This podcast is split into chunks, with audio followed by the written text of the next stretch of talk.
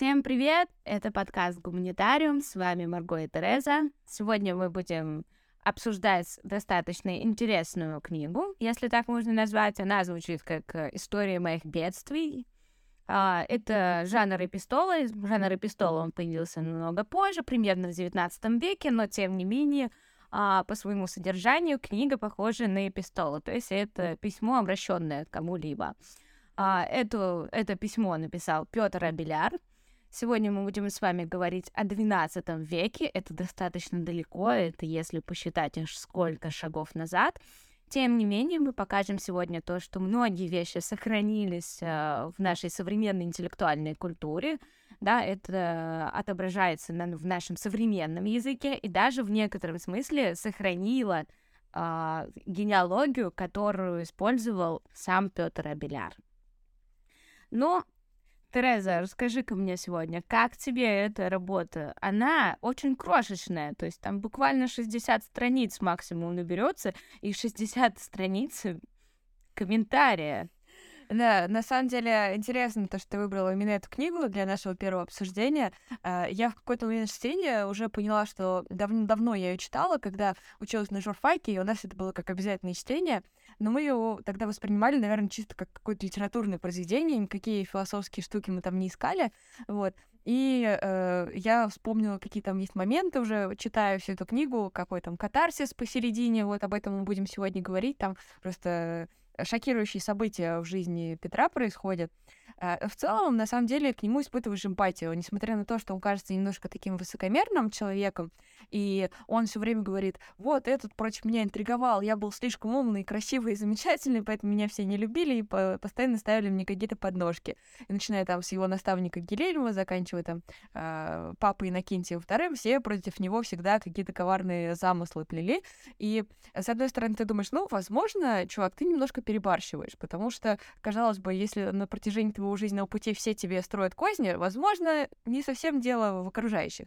Но, э, может быть, ты мне подробнее расскажешь, насколько мое впечатление в биографии сложилось верным? Ну, как и любое гуманитарное знание, да, ты вольна все-таки испытывать любые эмоции, интерпретировать на свой лад, потому что э, биография действительно, она имеет историческую ценность и философскую одновременно, потому что да, 12 век способ изложения своих мыслей и своего пространства это достаточно уникально. Но опять же, да, не стоит э, э, переносить, да, какие-то современные вот эти эмоциональные нагружения себя, да, на человека, который пишет. То есть, понятное дело, что такая ошибка возникает абсолютно у каждого человека, когда мы думаем даже о другом, перенося какие-то свои ощущения. Вот, тем не менее, да, это возможно. Тут надо сделать несколько акцентов, а, то есть, если наши слушатели будут читать эту работу, чтобы не обязательно обратили внимание. Если они не обратят внимания, то Светлана Сергеевна Неретина вам обязательно укажет на это, так когда вся работа пронизана да, комментариями. Собственно, это то, когда он написывает «я, я, я, я», человеку это может показать это такой нарциссизм, а, ну, на деле, да, тут есть особенности перевода, в средние века они так часто говорили «я», то есть вот это вот «я», это скорее наоборот, он а, вышел из-под э, традиции своего времени, и то, как он переживает, это на самом деле тоже в новинку, потому что обычно, ну, пересказать какие-то события, которые там тебя подкололи, или вот там описать, о, как сегодня собор прошел, а, это, да, один, один вариант. Но в целом вот это вот э, сама суть того, что он говорит «я», она ну, достаточно новаторская. Тем не менее, да, надо обратить внимание, что он еще говорит мы, то есть когда он говорит про философию или, например, теологику, то он говорит мы, потому что, например, идентификация у людей даже в XII веке, она была достаточно еще общинная. То есть там вот это вот мы, которое сегодня очень важно для коллективов, для того, чтобы там строить что-либо, да, это вот в средние века тоже отчасти было. Для академического дискурса, когда в диссертации пишешь мы, мы, мы, там, Николай. Да, да, да, это тоже на самом деле все сохраняется, и в средние века, наверное, опередили нашу академическую действительность. Ну, давай тогда я буду, наверное, останавливаться на каких-то моментах, которые могут мне были, например, непонятны и могут быть непонятны тем, кто тоже будет читать или слушать э, нас. А, соответственно, у нас наш герой Петр Абеляр, он рассказывает историю своей жизни а, и историю становления, наверное, это потом уже станет понятно ближе к концу э, философской концепции, которую он выдвинул. И, наверное, вот в первую очередь хотелось бы понять, что за школы, о которых он постоянно говорит. Говорит, я там вот в этой школе, там Гилель в другой школе, и в итоге все эти школы друг с другом соперничают, э, а, как-то сталкиваются вокруг каких-то вопросов. Вот что это за школы? А, ну, надо сразу же, да, сказать то, что как бы э, школа это не совсем еще вот такое школярское, да, представление, которое о средних веках бытует. А, то есть э, Петр Абеляр чуть не дожил до знаменитейшего факультета искусств, который будет в XIII веке полыхать э, соборами, осуждениями и так далее. То есть это, наверное, такая прям очень светская даже жизнь. А, собственно, вот эти школы, это они были практически поименные, откуда, кстати, будет потом вопрос об универсалиях, он очень связан с этим. А, то есть это некие объединения по да, академическим интересам, мягко говоря. То есть да, там существует какой-то забавный человечек, а, он привлекает людей, те уходят в странствие или приходят а, домой, и они рассказывают о том, кого они учились, да, чем дольше такой преподаватель живет, да, тем больше к нему стекается людей, интересующихся тем, что они говорят. То есть средние века это достаточно харизматичное время, потому что, да, люди обучались э, таким искусствам, да, как диалектика, причем, да, она не утеряла в современном смысле тоже вот эту вот а, свою привлекательную часть. То есть э, вот эти вот всякие навыки, да, они обучались вот такими типами. То есть, например, там в школу, они буквально, даже в этом тексте видно, они располагаются, например, через реку. Там этот на холме сидит, тот через реку тоже на холме сидит. А, и вот э, такого типа собрания, они были достаточно распространены. Это было связано и с э, христианским аспектом, то есть общинная жизнь, то есть они не просто там собирались, э, потом по домам расходились, ничего подобного, они вместе жили. То есть это еще и способ сожительства, о котором, например, Ролан Барт очень много писал. Uh-huh. Ну, в общем, а, наш герой начинает делать там большие успехи, и в целом его карьера развивается. Мне даже удивило, что при этом он а, регулярно делает акцент на том, что он неплохо зарабатывает. То есть, получается, они еще какую-то денежную прибыль получали за свои эти активности школярские. Ну, там скорее такой был принцип, конечно, это не полисы греческие, где практически без денег ты можешь выжить, будучи таким философом, а, да, это скорее признание и регулярный способ там, того, что ты себя обеспечиваешь. Это действительно так. Ну да, опять же, это не в смысле то, что он неблагодатный человек. То есть, как бы понятное дело, что решение э, такое, как уйти куда-нибудь, там, жить в Нищенске, это все таки да, решение, которое не приходит сразу. То есть, например, так как это биография, ее зачастую сравнивают с другой работой, которая также оставила след, это исповедь э, Августина.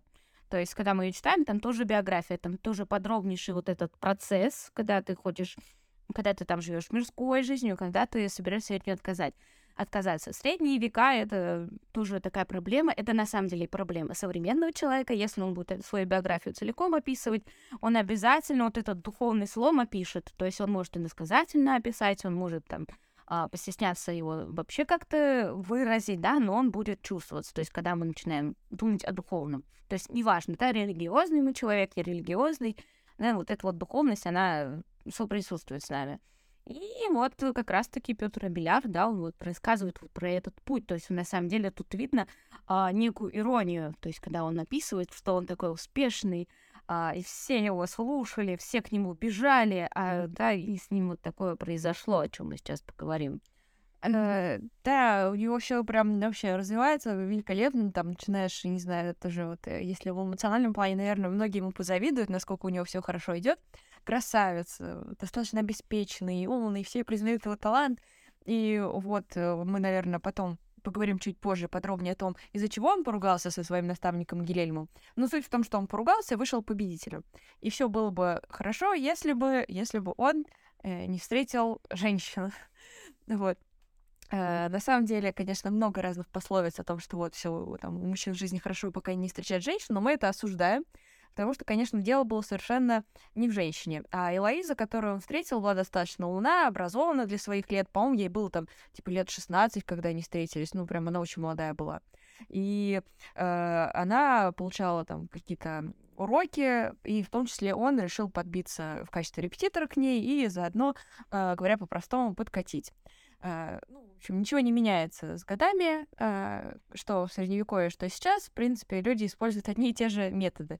Ну, тогда только Тиндера не было, он по слухам узнал о том, что вот такая есть образованная и красивая женщина. И а, в итоге он начинает заниматься с ней репетиторством, и он нравится Элоизе, Элоиза нравится ему, все прекрасно. Они начинают а, открывать для себя, скажем так, горизонты, которые открывают для себя молодые люди, открывшие любовные взаимоотношения. Вот так назовем этот момент. Э, в результате чего происходит конфуз. Она э, оказывается беременна, что не нравится а, ее дядюшка, по-моему, там, или кто он ей. Ну да, там и дядюшка есть, и папонька, папенька. То есть там на самом деле в этой работе не все аспекты освещены вот этой жизни. То есть, понятное дело, что против таких отношений выступали бы все. А, но, несмотря на такое да, консервативное восприятие, а, в средние века все-таки достаточно лояльно относились э, к своего рода взаимоотношениям. То есть, например, не всегда это заканчивалось браком. А, разумеется, как только появляется ребенок, это все-таки да, нужно конституировать каким-либо образом, и не все к этому готовы. Сложности отношений Лоизы и Петра это именно в том, то, что Э, Элоиза аналогичным образом, она не стремилась к браку, то есть она думала э, и о Петре, потому что, да, статус человека, который занимается, да, там, теологией, впоследствии, что будет теологией, философией, вот этим мудрствованием, это скорее, да, ему будет не в плюс. И она думала о себе, потому что ее не тянуло к браку, она оценила вот любовь, судя по письмам, то есть она оценивала именно любовь. Поэтому, да, она, она действительно была умнейшая девушка, о которой писали и другие, и, насколько я знаю, вдохновлялись любой Лоизой и Петра многие, да, у Жан-Жака Руссо, по-моему, тоже есть работа как раз-таки, посвященная именно их любви. Но отношения у них и правда впечатляющие, потому что всегда интересно следить за взаимоотношениями между людьми достаточно образованными, тем более э, они оба и остались э, знаменитые, впоследствии мы расскажем, чем. А, но возвращаясь э, к их взаимоотношениям, собственно, я так понимаю, что э, для, для Петра Беляра стоял такой вопрос, продолжать светскую карьеру или идти в религиозную карьеру, что-то вроде того. Потому что он там описывает, что э, вот для начала он сделал карьеру в какой-то философской области, зачем он решил идти в те теологию, так это или нет? А, тут есть особенность некая, потому что, наверное, ты сейчас тоже поймешь, о чем речь. Для многих э, есть такой лозунг, который философия служанка богословия, там теологии иногда говорят. Вот, и бытует такое мнение, предположение, но как раз-таки 12 век это ровным счетом наоборот. То есть эта теология пыталась оторваться от философии. То есть э, это звучит достаточно смешно, потому что, да, все думают, что философия обслуживающий такой персонал — слово персона сегодня будет звучать, а, это именно то, что, например, да, философское знание, оно было настолько общим, то есть стремление к мудрости, неважно в какой сфере, специализации еще не было такого рода в средние века, как сейчас. Тем не менее, любое тяготение к знанию, оно ассоциируется с философией, то есть оно ассоциируется в первую очередь с мудростью там э, язычников, то есть как бы понятное дело, что они уже не христиане, а, и воспринимаются они в ином ракурсе, но да, это вот стремление, оно именно такое, именно философией считалось. Поэтому он уже в рамках философии начинал заниматься тем, что он назвал теологикой. В современном мире это немножко сохранилось. А, ты можешь знать, да, то, что в Европе, да, там и в других странах э, того, того же типа академического, то людей, которые получают регалии, их называют доктор философских наук. То есть они PhD получают статус, и он как раз-таки показывает вот это вот э, общее, общее стремление к мудрости. Поэтому, то есть это и в средние века вот, э, ну, сохранилось по сей день что не может не радовать, как будто мы даже немножко соприкасаемся с тем временем. Ага. Но тут получается, что личная жизнь оказала влияние на его профессиональную, и э, так или иначе, вступая в брак, он должен был бы отказаться от э, карьеры как раз э, своей будущей, правильно? Ну, скорее, он бы мог э, немножко невольно ее лишиться, то есть вот это вот, э, да, статус того, что он будет э, воспитывать детей, да, участвовать, по крайней мере, в воспитании, а, скорее, да, помешает ему. И не только потому, что там люди такие скажут, ой, нет, у тебя дети, мы с тобой общаться не будем.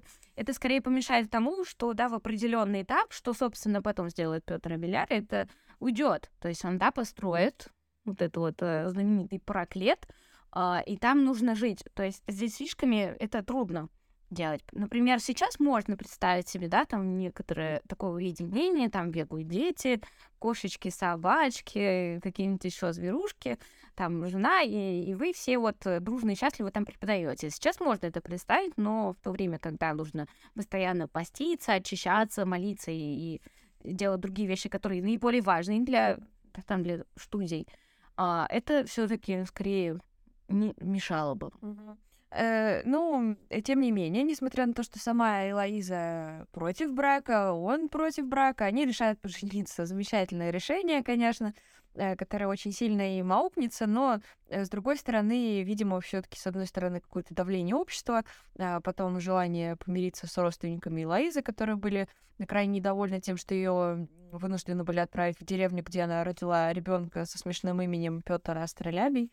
А, и, в общем, происходит тайное бракосочетание, и это в дальнейшем играет такую очень, наверное, роковую роль в жизни Петра Абеляра, потому что, несмотря на все э, вот эти вот решения, которые они приняли с Элоизой обоюдно, э, ей приходится э, жить э, в отдалении, э, по-моему, в каком-то монастыре, не вспомню сейчас название, но, в общем, она отправляется туда — и э, ее родственники решают, что ее сплавили, чтобы она не мешала Петру и его развивающейся карьере. Естественно, им это не нравится, и поэтому они решают совершить э, то самое преступление, о котором мы уже говорили немножко в начале, намекая на то, что это стало роковым в жизни Петра. Именно на него нападают посреди ночи, пока он спит, и оскопляют. Э, наверное, не все знают, что это значит. Но, в общем, ему отрезают детородный орган, да. Э, жуткая, жуткая вообще история, конечно, когда читаешь просто. Я сначала думала, что на него нападут, но максимум побьют. Но это вообще, конечно, полный трэш. Э, тут сложно сказать, насколько это вообще было обыденным в то время.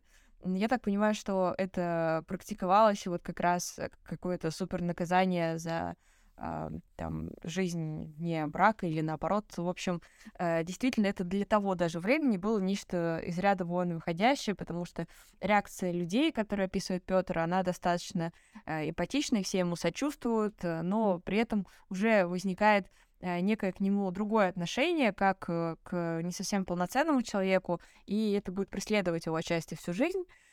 И это сказывается на его карьере. Вот как в первую очередь это повлияло на его карьеру?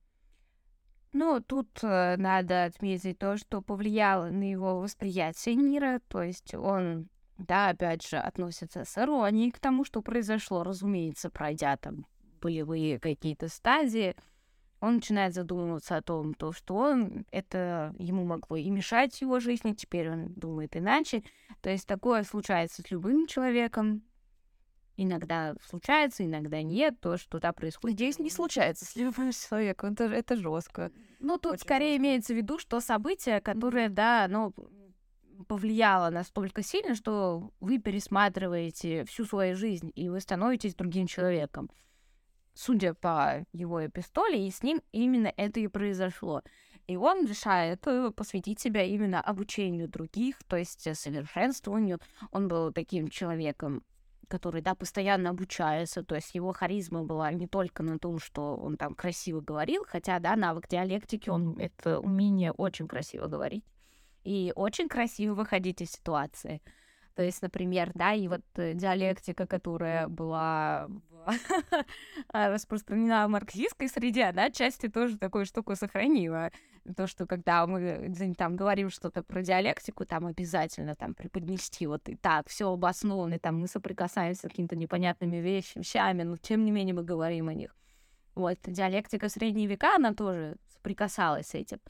И как раз-таки, да, вот это решение уже построить что-то духовное, то есть тут сам процесс построения, он тоже вот это вот рука, руками мы строим, там действуем, это, да, не Греция, где ручками а работать, это означает, что ты не философ, то есть это означает, что ты должен приезжаться до того, чтобы работать руками.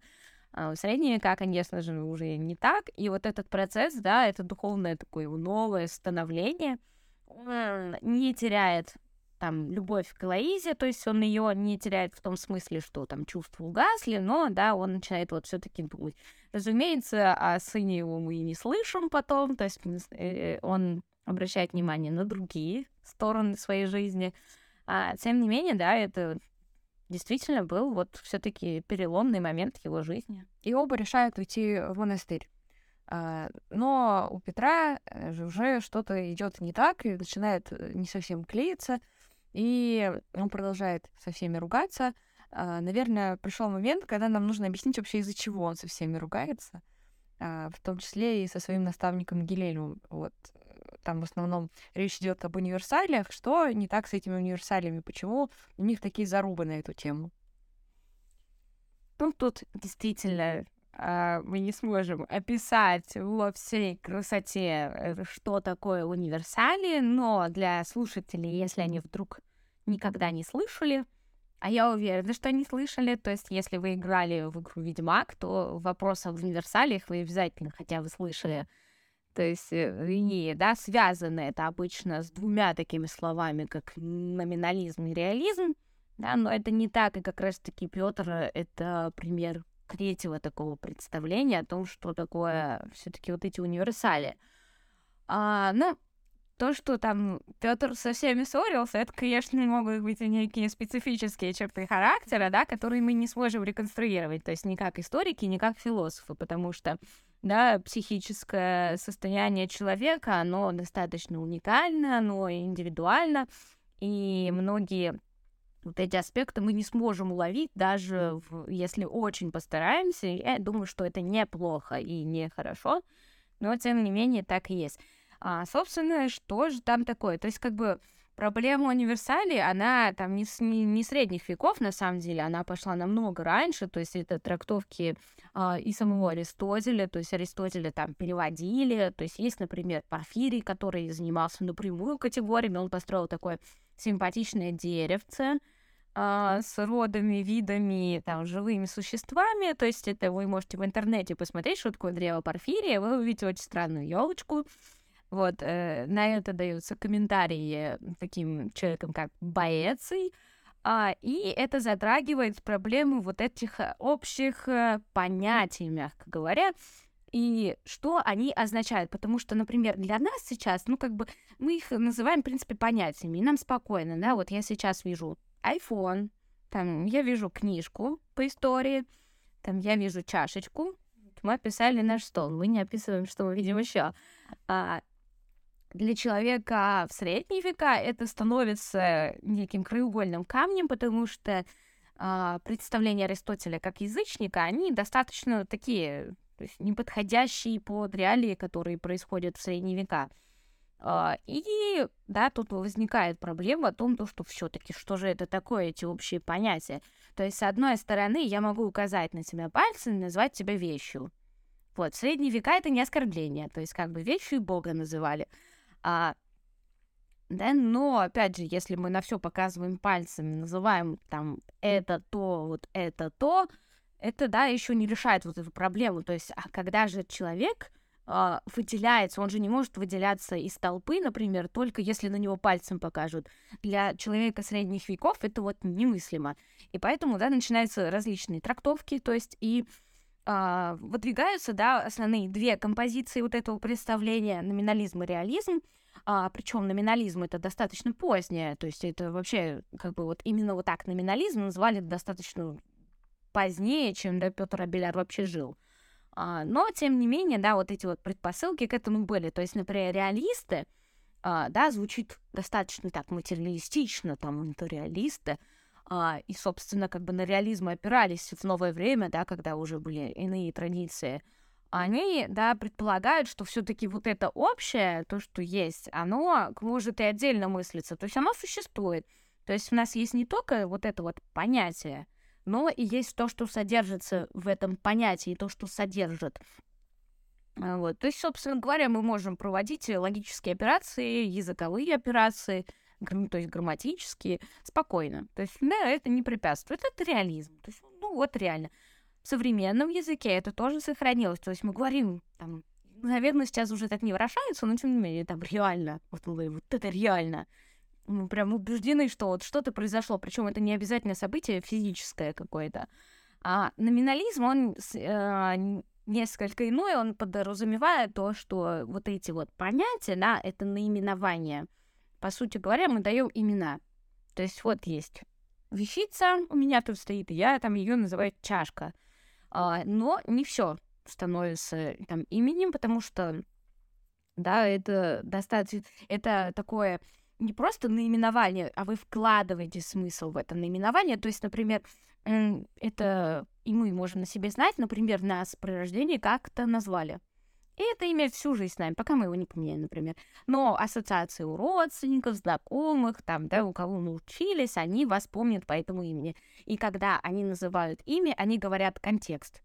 То есть, и мы, например, знаем, что там вот эта Мария, это та, потому что, да, описали именно ее. И вот это, да, обозначает некое а все-таки радостное событие, да, то, что мы не просто какая-то там серая масса, да, а мы такие индивиды.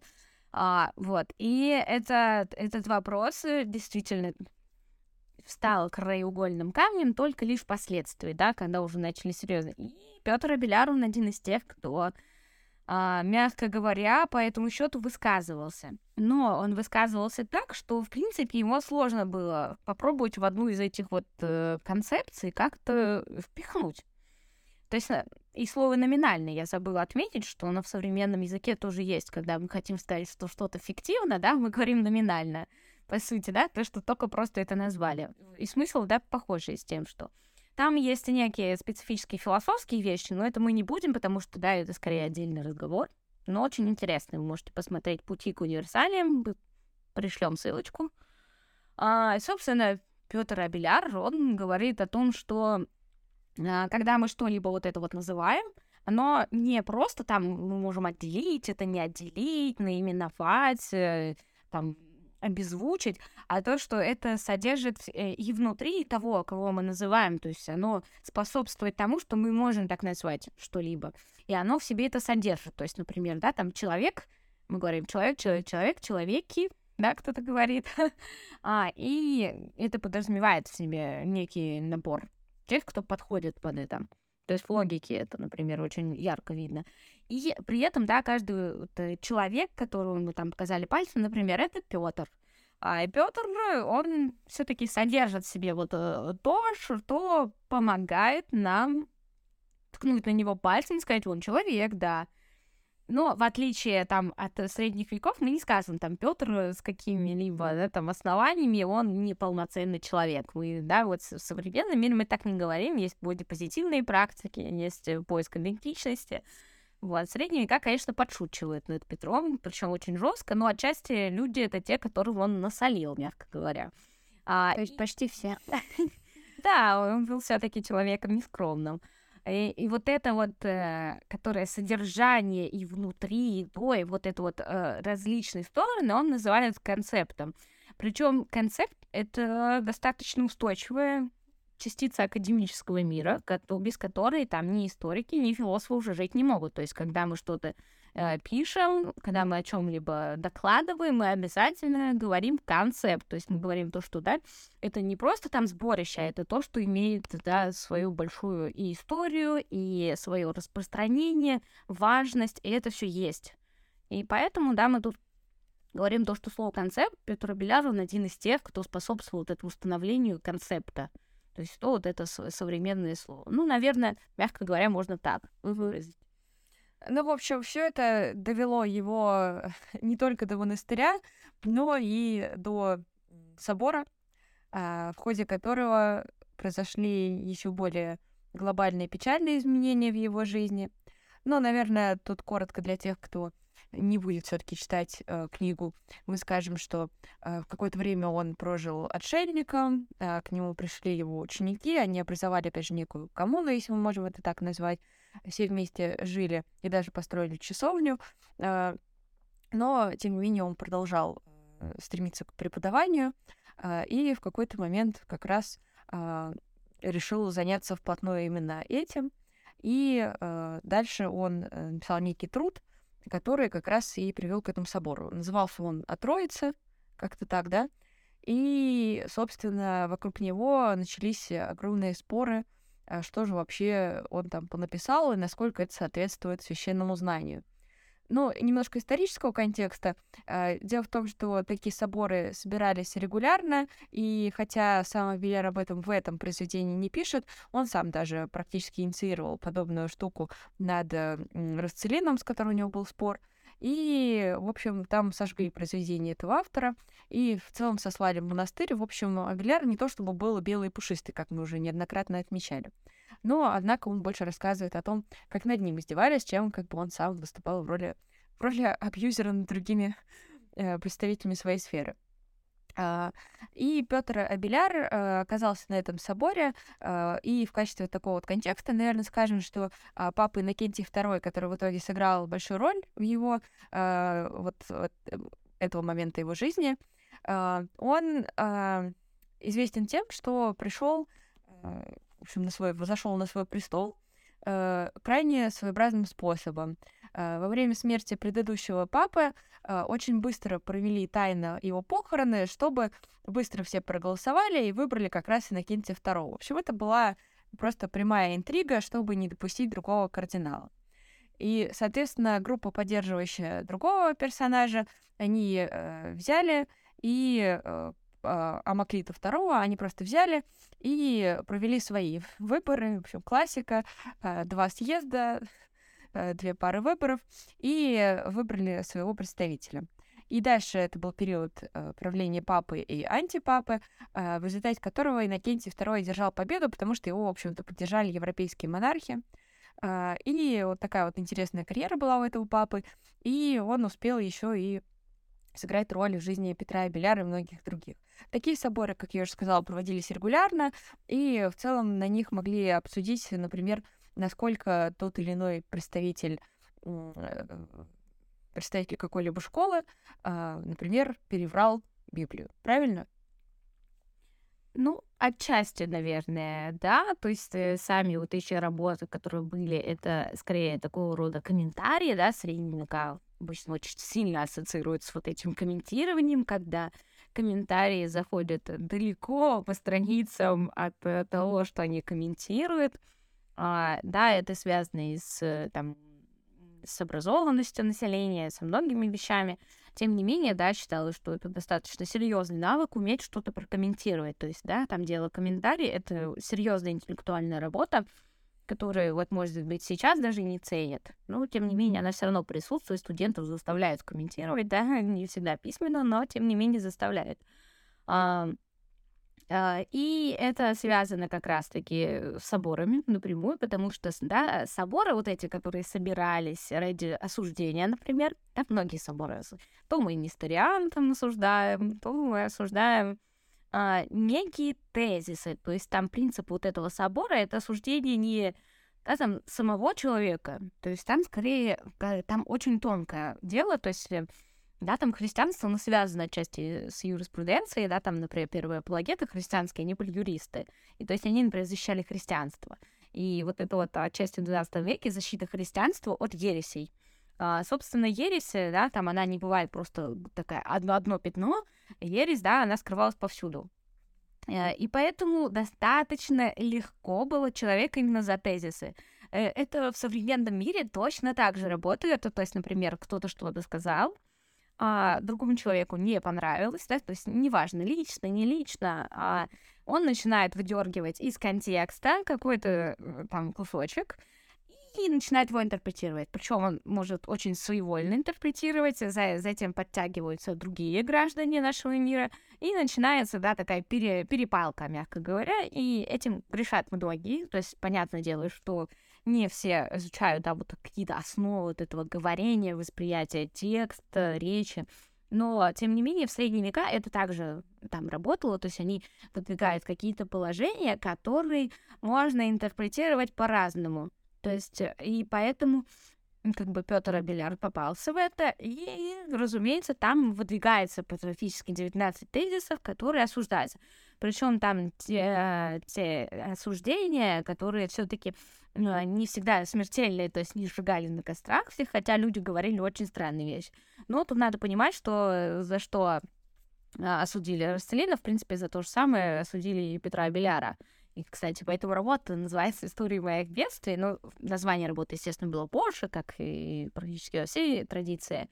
А, и да, там Петр Абеляр пишет тезисы, и его обвиняют в том, то, что он не понимает троицу. То есть, по сути, да, он не осмысляет ту интеллектуальную нагрузку, которая есть в Троице, и которая, например, даже современным людям не всегда это понятно, потому что, да, там, например, э, иудеи, они очень четко, да, формулируют свое представление там о божественном, о Боге, да, в христианстве иногда очень странно описывает, да, что такое Троица и почему Бог один.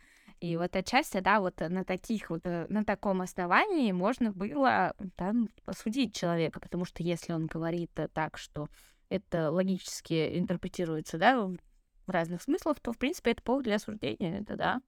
А в чем же был основной конфликт э, из-за Троицы? Может быть, коротко для наших слушателей.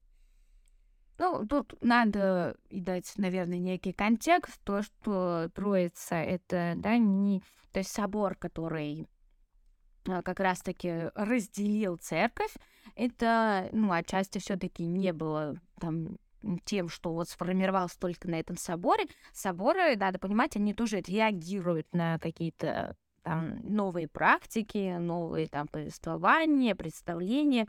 А, и как бы понятное дело, что предпосылки к вот этому разделению по такой проблеме, как филиоквы, она уже, в принципе, была намного раньше, чем, да, вот этот собор. А Петр Абеляр, он, в принципе, ну, осуждение, там разница была не такая большая, лет 70, наверное, с вот этим делением. Поэтому еще как бы это болезненно воспринималось, потому что уличить, э, например, в том, что ты там в католической традиции следуешь э, восточной традиции, это было жестче, наверное, чем все-таки, если тебя обвинят в том, то, что ты не христианин. И как бы понятно, что Петр э, Абеляр очень заигрывал с такими вещами не в силу того, что он не христианин, а в силу того своего философского интереса. То есть, да, у него там есть работа «Разговор с иудеем», да, там, христианином, и э, э, эта работа достаточно привлекательна в этом отношении.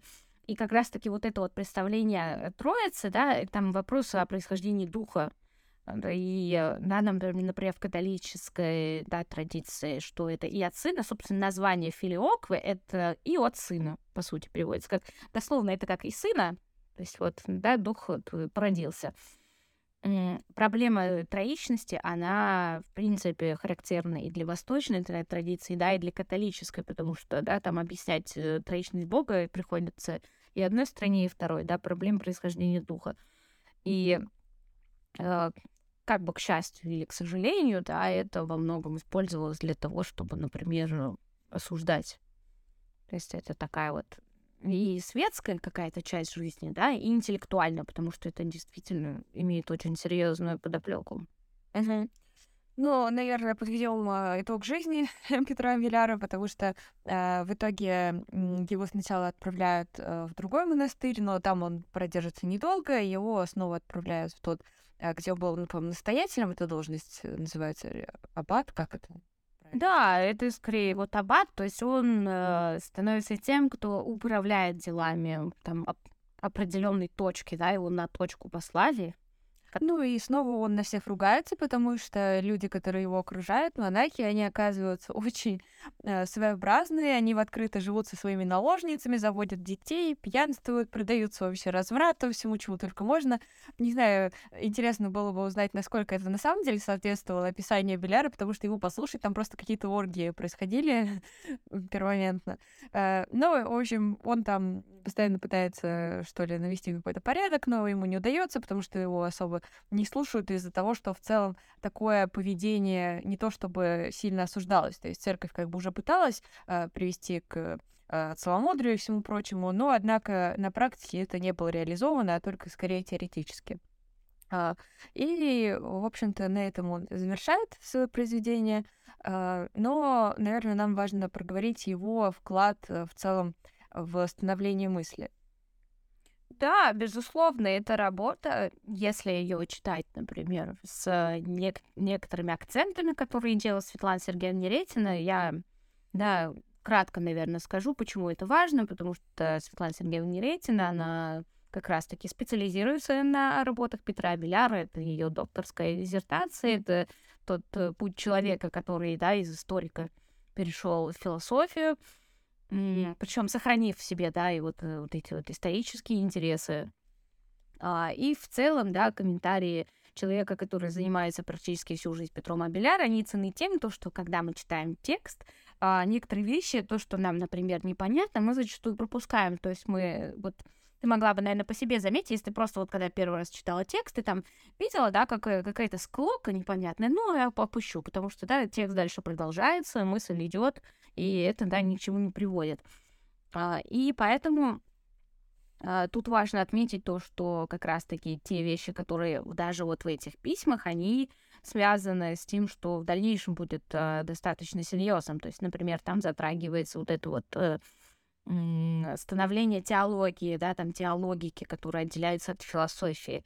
А там выдвигается, да, то, что называется диалектикой, как способ э, постижения того, что мы не можем даже помыслить. То есть, да, когда мы сталкиваемся с чем-то тем, что мы даже объяснить не можем. Да, например, там, Бога. То есть это для христиан это серьезный.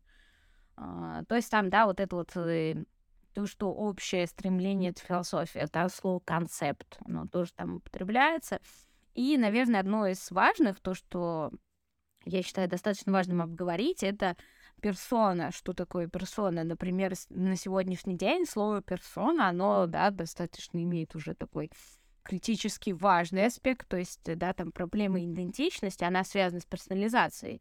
И люди, которые там ищут свою идентичность, да, они там, например, предлагают людям, да, именовать себя как персона. Вот, то есть вот это вот а, значение, оно и в XII веке было важно. То есть, например, а, персональность, она была и у Бога, то есть, например, да, вот это вот лицо, лик, а, то есть Бог один, един, да, но умеет лица. Вот это вот, то есть вот такого типа понятия, что мы не должны какого-то гиганта э, странного с кучей лиц представлять.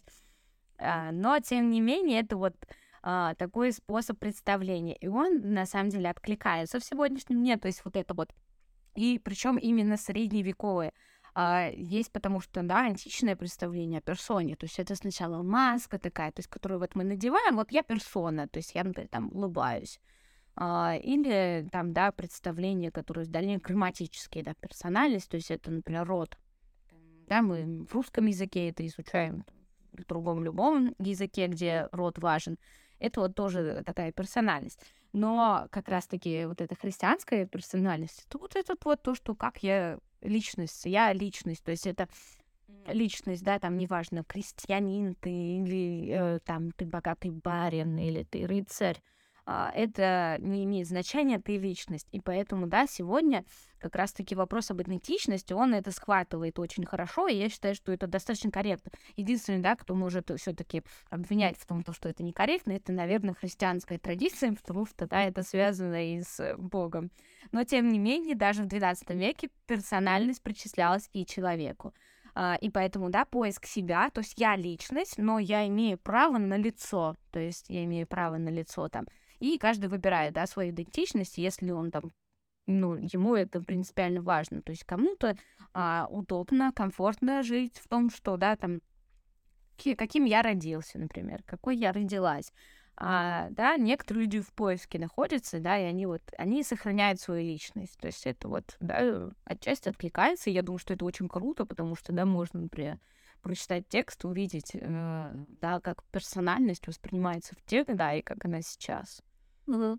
Ну, наверное, подводя итог, могу сказать, что э, меня это произведение впечатлило тем, что, э, во-первых, э, там противостояние идет не веры и разума, а, по словам самого Беляра, опоры на устоявшиеся авторитетные мнения и собственные мгновенные личные способности к рассуждению. И таким образом он выходит за рамки э, индивидуального пробуждает свое индивидуальное сознание, его даже называли там первым человеком нового времени, и это очень интересно для меня в моей профессиональной деятельности, потому что а, когда в 20 веке изучаешь а, автобиографии, особенно в Советском Союзе, эта практика была очень распространена, все писали автобиографии обязательно, там, когда устраивались на работу, или когда вступали в партию, или и так далее, или уже будучи членами партии, это а, была обязательно практика, и в том числе мы будем читать книги, которые рассказывают о том, как формировал оказался человек уже другого нового времени, а именно а, попыток строительства социализма и так далее.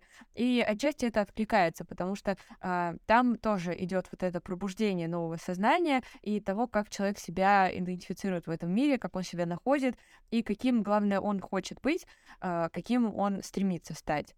А, будет еще, в общем, очень много интересного. Надеемся, вам понравилось. А, пишите, если вы прочитали Беляра, что, может быть, мы а, упустили и о чем не рассказали. Если не читали, тоже пишите, как вам наш подкаст, что понравилось, что не понравилось. Сразу просим прощения за технические неполадки, потому что у нас нету огромных вложений в то, что мы можем предоставить, поэтому мы записываем на коленке, там телефон, тихая комната, э, чашечка, как уже было сказано, вот. Но в любом случае надеемся на обратную связь. Обязательно пишите, как вам.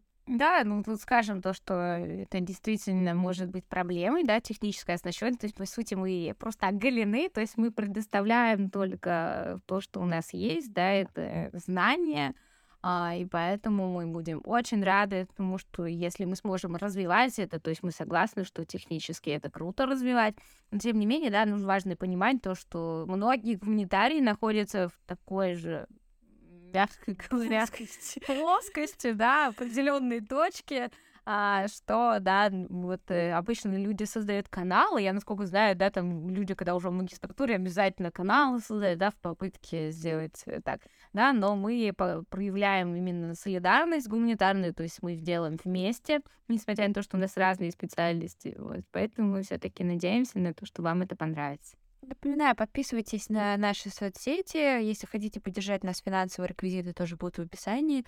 Ну что ж, до следующего выпуска. Всем пока. Пока!